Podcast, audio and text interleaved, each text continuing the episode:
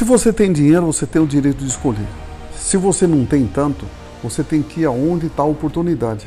Porque a oportunidade, ela está em todo lugar. Não, não, é uma coisa assim que...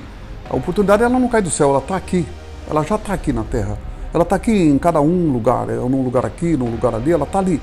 E basta você querer fazer dela ali a sua oportunidade.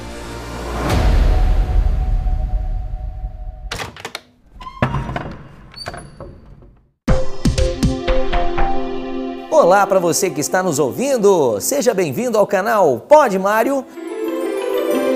Estou mais uma vez na companhia do seu Mário Gazin, que já está preparado aqui para falar de mais um dos P's do marketing. Hoje vamos dar sequência ao tema Os 4P do marketing, falando sobre praça a praça do negócio, a acessibilidade do seu produto aos consumidores, sobre o local que você vai atuar ou como você fará a distribuição do seu produto. Mário Gazin fala dessas questões em mais um Pode Mário. Seu Mário, o senhor começou o seu negócio na cidade de Douradina, no Paraná, e era apenas uma loja de imóveis, certo? O senhor escolheu o lugar dela ou não teve isso? Escolheu o lugar por quais motivos? Conta um pouco pra gente como foi esse começo. Mas nesse sentido de lugar da cidade, era acessível, ficava no centro, como foi? Eu não escolhi porque eu não tinha dinheiro. Eu tinha que fazer aquilo que, que eu tinha que fazer dar certo, eu não podia dar errado. O dinheiro era tão pouco e a oportunidade era tudo que tinha na mão. Eu não podia escolher, por exemplo, eu queria ir em Cidade Gaúcha, eu queria ir no Rondão, no Paraná, eu queria ir em Cianorte, eu queria ir em Paranavaí. Não, eu não, eu tinha que escolher, não, não, não tinha o poder de escolher, porque eu não tinha escolha, eu não tinha dinheiro. Eu tinha o Jeep. Então a situação era tão dura que a oportunidade ela tá onde você acha a oportunidade. E aqui em Douradina foi a oportunidade. Era uma cidade difícil porque ela era ruim de acesso Aqui quando chovia não tinha ônibus, o ônibus naquele tempo ainda o porta-mala era em cima. Eu já vim aqui vender móveis com trazendo mercadoria em cima do ônibus. Então apareceu essa oportunidade, foi com essa que nós pegou. E eu me lembro bem que o começo era tão difícil que eu tinha que botar na cabeça assim, aqui tem que dar certo, porque se não der, eu tava, era tudo que eu tinha era aquilo, eu não tinha outra coisa para começar. Então era fazer aquilo. Tem muita gente que fala, nossa, eu acho que um jogador de futebol, por exemplo, ele deve amar o que faz, porque ele se diverte, ele faz tudo e ainda ganha dinheiro. Não, nós tem que fazer ganhar dinheiro muitas vezes sem se divertir. E isso é a coisa mais importante que tem, eu acho que fazer essa coisa acontecer. Eu não tinha onde escolher um local. E mesmo em seguida, a próxima loja, daí cinco anos nós abrimos a primeira loja, a segunda loja que digo, nós abrimos uma segunda loja. Também não tinha muita escolha, nós tínhamos que ir aonde dava certo, aonde nós podia. A terceira loja, então aí já foi um pouco diferente, já nós aproveitamos a oportunidade do pessoal que passou a mudar do, ME, do, Mato, do Paraná para o estado do Mato Grosso do Sul. Então aí sim, aí já foi um, uma escolha. Aí já passou a ter uma escolha. Daí para frente, a gente, da segunda loja em diante, a gente já começou a escolher o lugar, já não era mais em qualquer lugar. Você já podia, tinha o direito de escolher, que aí você podia escolher. Do contrário, a primeira oportunidade é onde ela acontece, não tem escolha para a gente. Era uma loja que o patrão ia fechar, ele não ia abrir mais a loja aqui, ele queria fechar a loja, porque era um lugar de muito ruim acesso. E ele ficou sem gente, ele não tinha mais gente, né? Quer dizer, o, tinha um, um o tio do Luiz Custódio estava saindo da Gazin, que trabalhava eu o Luiz, que é lá do nosso financeiro hoje, estava saindo da, da, da, da, loja dele e ele não tinha gente preparada para por aqui. Isso eu acho que foi uma coisa boa que ele fez. Ele me convidou, ele falou: Você quer ir para lá como gerente? Mas meu pai, aí era, eu já não vivia muito bem com meu pai, era um, mais um problema que eu ia arrumar com ele, né, de ficar fora de casa. Aí quando eu falei que, que comprava a loja e fui falar com o pai, e ele acordou, concordou com isso, ajeitou, fez tudo certinho. Aí então foi mais fácil vir trabalhar aqui já para a Gazin, então para a empresa, para o meu pai, para mim. Isso foi bom, acho que isso valeu a pena. Eu acho que valeu um, um bocado de coisa e, e teve uma coisa boa. Já na terceira loja em diante, não, aí já foi uma escolha. Hoje nós escolhemos o lugar, não, já não punho mais em qualquer lugar, você tem que pôr. Mesmo na época não se falava em logística, né? Nem se falava em transporte, era carreto. tudo era carreto ou frete. Carreto ou frete era o nome que existia. Não existia o transporte, a transportadora, não existia transportadora e também não existia é, logística. Era tudo a Deus dará. E a gente fez muita besteira, porque você abria a loja num lugar e você largava muitos outros para trás. Depois que a gente veio então a povoando, devagarzinho, veio povoando esses lugares que ficaram para trás, como Campo Grande que ficou agora. Passamos 50 e, 52 anos sem ter loja em Campo Grande. E os caminhões passavam todo dia em Campo Grande, né? mas só ficou para trás. Agora sim, que agora que abriu o Campo Grande. Agora que fez as coisas acontecerem. E quando foi que o senhor pensou em abrir uma segunda loja? Em qual cidade? E como fez a escolha dessa cidade? Que nesse caso seria uma próxima praça. A segunda loja nasceu aqui no Paraná, em Vaté. Ela foi fechada, depois ela se fechou e ela foi para o Mato Grosso. Né? Hoje ela está lá em Sete Quedas. Essa não, também não foi escolha, filho. Né? Essa foi porque deu certo. Não foi porque nós abriu a loja, mas é porque era 8 quilômetros de Douradina, 8, 9 quilômetros de Douradina, era muito pertinho. Era uma região também que tinha muito café. E o Rubão, meu irmão, que já estava junto comigo aqui, ele já tinha uma namorada no Ivaté, a dona Celina era de Ivaté, e ela gostava do bigode dele na época, e aí acabou ele se casando lá e ele foi então trabalhar lá. Então parabéns aí ao Rubão que fez tudo certinho. Bom, o senhor tem muitas lojas em estados considerados mais afastados, principalmente da sua cidade natal. Quais foram os motivos que levaram o senhor a abrir lojas nessas praças mais afastadas? Douradina tinha 33 mil habitantes. E com a geada de 1975, o pessoal começou a emigrar para o Mato Grosso, Paraguai, Rondônia, né? O Acre não, o Acre já foi bem diferente. O Pará foi diferente, tanto que o Pará nós estamos abrindo loja agora, o Acre foi muito mais novo. Mas Rondônia, Mato Grosso, nasceu da, da, da, da, da herança do povo de Douradina. Né? O povo começou a se mudar para Douradina, para ir embora, por exemplo, Sinop. Quantas pessoas foi da nossa região para Sinop, Alta Floresta, Juína? Juína foi um lugar que foi muita gente, Tangará da Serra, São José dos Quatro Marcos, né? Então, até a décima loja foi tudo consequência do povo de Douradina que foi embora. Depois, um pouco, aí já começou a nascer a palavra logística, tra é, transporte. Aí começou então a gente a cobrir aqueles lugares que a gente foi largando para trás. Porque nós tinha loja em, em, em, São José dos Quatro Marcos, mas não tinha em Cáceres, né? É, não tinha em Poconé. Quer dizer, você passava tudo e largava todo mundo para trás e ia lá na frente. Aí a gente começou a povoar essas, essas cidades. Depois, então, a gente acabou então se esticando para o Estado, mas tudo foi consequência do povo do Paraná que foi embora. Com mais de 280 lojas pelo Brasil, como que funciona a questão da distribuição dos produtos para as lojas? Hoje já ultrapassa as 290 lojas.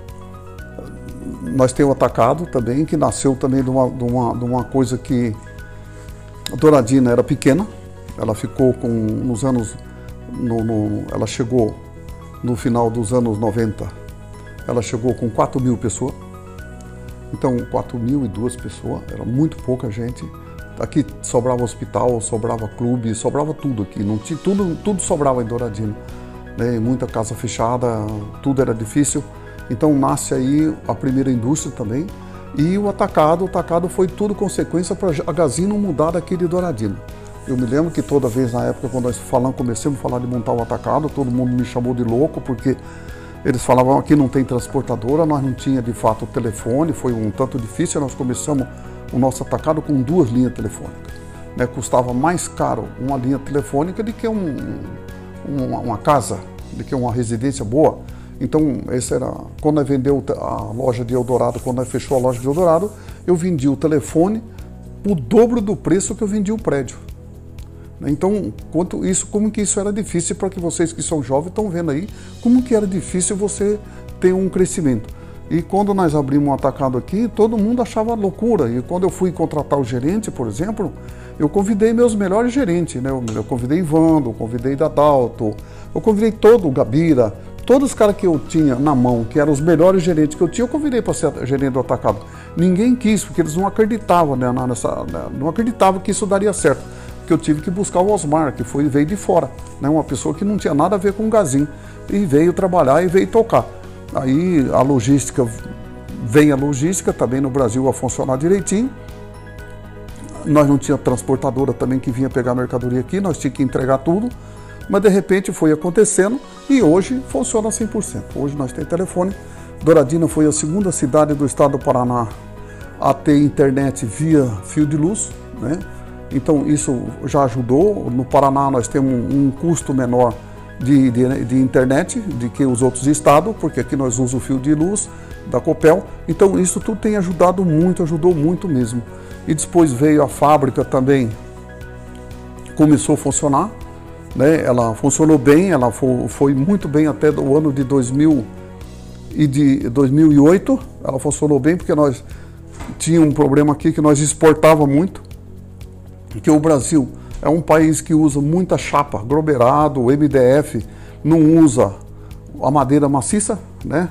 Eles usam muito pouco aqui no Brasil, mas nós exportava para Portugal, para Angola, África do Sul, aí Argentina, Uruguai, Chile. Chile era o nosso maior cliente, era o Chile, até 2008. 2008 entra aquela crise e aí fechou as barreiras dos estados, né? Os países fecharam, pararam de comprar, só ficou o Uruguai comprando a gente teve que fechar essa fábrica. Essa fábrica ou tinha que transformar ela toda em chapa, né? nós tínhamos que vender as máquinas que nós tínhamos e comprar novas máquinas para fazer cadeira com o MDF e ou parar. E aí nós então acabamos abrindo mais duas fábricas de colchão e passamos as máquinas velhas, foi para as fábricas de colchão e as, as máquinas que era robô, essas coisas, nós vendíamos elas para outras indústrias. E isso tem dado, foi deu certo, graças a Deus. O Grupo Gazin atua hoje também através do e-commerce. Quando foi que o senhor percebeu a necessidade ou decidiu atender uma praça com essa proporção nacional? Veja, o e-commerce é um, um, produto, nós chamamos internet, vamos falar bastante de internet. O e-commerce está aí, um, todo mundo fala, fala, fala, mas até hoje não, ninguém ganhou dinheiro com e-commerce. Né? Ninguém tem ganhado. E nunca ganhou. Se você pegar o balanço de todas as empresas que só tem e-commerce, basta ver a americana. A americana no e-commerce dá prejuízo, mas estão abrindo loja para tudo quanto é lado. Estão abrindo loja até em Rio Verde, no Mato Grosso do Sul, em Poconé, em tudo quanto é cidade pequenas. Então é sinal que ainda a internet não tem a força que tem o varejo físico, o varejo de pessoas, né? o varejo com gente. Seu Mário, é, a Gazin hoje tem exportado seus produtos para outros países. Como foi feita a escolha desses lugares? E quais os desafios para fazer a distribuição, a entrega desses produtos fora do país? Esse aí é para quem vai começar a exportar, tem que começar a pensar também. Não é uma coisa fácil, o começo. Depois que engrena, é uma beleza. É, uma, é a mesma coisa que você fazer mercadoria para o Brasil. Mas no começo, mesmo que você for exportar para um país pobre, você ainda tem que ter muito qualidade no produto. Né? Quando nós exportávamos produto para a África, mas não podia ser o mesmo que estava nós vendendo no Brasil. Era bem diferente. O acabamento tinha que ser diferente, a costura tinha que ser diferente, o jeito tinha que ser diferente. Então, a gente com isso fez com que a gente aprendesse a se transformar, a melhorar o produto aqui no Brasil. E isso foi muito bom. Acho que quando eu exportei a primeira carga de mesa e cadeira foi para o Chile. E eles me devolveram ela toda. E eu falei, agora como que eu vou trazer uma carga de mesa e cadeira do Chile? Imagina a situação, o prejuízo que isso deu. Mas eu não desanimei, não. Eu fui lá, vi onde estava a falha, cheguei aqui, fui corrigir o produto e daí para frente. Então, até os que nós vendíamos no Brasil, era produto que era feito como se fosse para exportação. Produto com muito mais qualidade. E hoje a qualidade que o colchão Gazin tem é perfeita porque a gente exporta. Mesmo que exporta para país pobre, como o Chile, como a Argentina, como o Uruguai o Paraguai, o Paraguai é muito, muito, muito, muito, eles, eles têm uma, um controle de qualidade muito grande. O Chile um pouco, o Uruguai um pouco menos, o Chile muito grande, né? Aí também Costa Rica, eh, Panamá, Cuba, Cuba não olha muito, a qualidade de Cuba é lá é, vai de qualquer jeito, mas a gente não pode fazer um produto só para Cuba, tem que fazer para o Brasil, para o Uruguai, para todos os países, Paraguai. Então, esse é um, um, um, caminho que a gente tem que seguir. Quando a gente exporta, sinal que o produto brasileiro que vai ficar para o Brasil também passa a ser melhor, porque você não tem jeito de fazer um produto ruim e um bom. Você tem que fazer todo bom para ficar com muito mais qualidade. É, bom, seu Mário, eu queria que o senhor deixasse aqui um conselho para quem está começando. Se é melhor vender em loja física, loja online, por exemplo, como acertar na escolha da praça? Física. Tá, tá. Esse um mais um é dois, não tem escolha. Você primeiro é física, depois você pode ir entrando. Todo mundo que começou com loja online na internet, todos quebraram. não poucos conseguiu. É a mesma coisa hoje quando a gente vê falar de startup. Startup abre 100 startups, fecha 99. Né? Um, um caso assim que ainda é uma coisa que não tem muito. E se a gente olhar, quase que dessas 99 que sobra, dessa 1 a 2% que sobra, são pessoas que já têm uma pessoa mais madura lá dentro. Pessoas que já erraram, já sofreram e estão começando fazendo de novo. Então acho que tem bastante coisa boa aí para aprender mas ainda o físico é o mais ligeiro, é o mais prático, o mais rápido. Uma das coisas da internet que todo mundo pensa, puxa vida, eu vendi agora um, um liquidificador, vou mandar ele para Bahia. E você vendeu daqui para lá. Você pagou, o cliente pagou o frete, pagou o produto. Daí a pouco ele chega em casa, ele abre o produto, ele olha, ele não gostou, ele fecha, põe na caixa e devolve para você. Em sete dias você tem que devolver o dinheiro e pagar também o frete do retorno, né? da, da, reverso que você tem. Você pagou para ir, o cliente pagou, mas você tem que devolver para ele. E você pagou para voltar. E além disso, você recebeu um produto desembalado. Então, isso é muito difícil. Mas tudo tem meio para ir. Né? Hoje já se falam aí na internet de vender e retirar na loja, né? porque aí na loja você assina que você recebeu recebeu intacto, recebeu o produto do jeito do seu gosto, aí isso já fica, já não tem mais o reverso. Então por isso que tem acontecido isso de pegar na loja. Porque a oportunidade, ela está em todo lugar. Não, não, é uma coisa assim que... A oportunidade ela não cai do céu, ela está aqui. Ela já está aqui na Terra. Ela está aqui em cada um lugar, num lugar aqui, num lugar ali, ela está ali. E basta você querer fazer dela ali a sua oportunidade. Então, aí é diferente. Agora, se você tem dinheiro, você pode até escolher, você pode ir para um shopping, você pode ir para o centro. Mas se você não tem tanto dinheiro, você tem que ir aonde há oportunidade. Aluguel mais barato, com custo, desde que seja uma rua que passe gente, né? uma rua que passe pessoas andando. Não pode ser uma rua de tráfego de velocidade de carro. Aí você está em caminho certo. E esse é o caminho. Acho que esse não tem outra mudança. Se você já é uma empresa tradicional, uma empresa velha, uma empresa que já tem marca, marca própria, marca forte, bom, o cliente vai até onde você está. Mas do contrário, quando você está começando, você tem que olhar também muito isso. Tem que estar, tá, não precisa estar tá no centro, mas desde que esteja num lugar que esteja tráfego de pessoas, né? tráfego de pessoas passando na frente. Sempre do lado da sombra é melhor que do lado do sol. Se você está do lado do sol, você tem um problema que na parte da tarde pouca gente passa por ali. Você tem que estar do lado da sombra, que aí tem, você tem de manhã que o sol é fresco e de tarde o sol está do outro lado. Mas então a loja física é o melhor caminho, não tem jeito de ser de outra maneira. Muito bem, chegamos ao fim de mais um episódio do programa Pode Mário. Seu Mário, muito obrigado pela presença. Mais uma vez foi uma honra estar aqui na sua companhia. E para você que está do outro lado, fique ligado, hein? Em breve, mais dicas sobre como fazer do seu negócio um negócio de sucesso. Então, um beijo para você, Johnny. Olha, muito sucesso.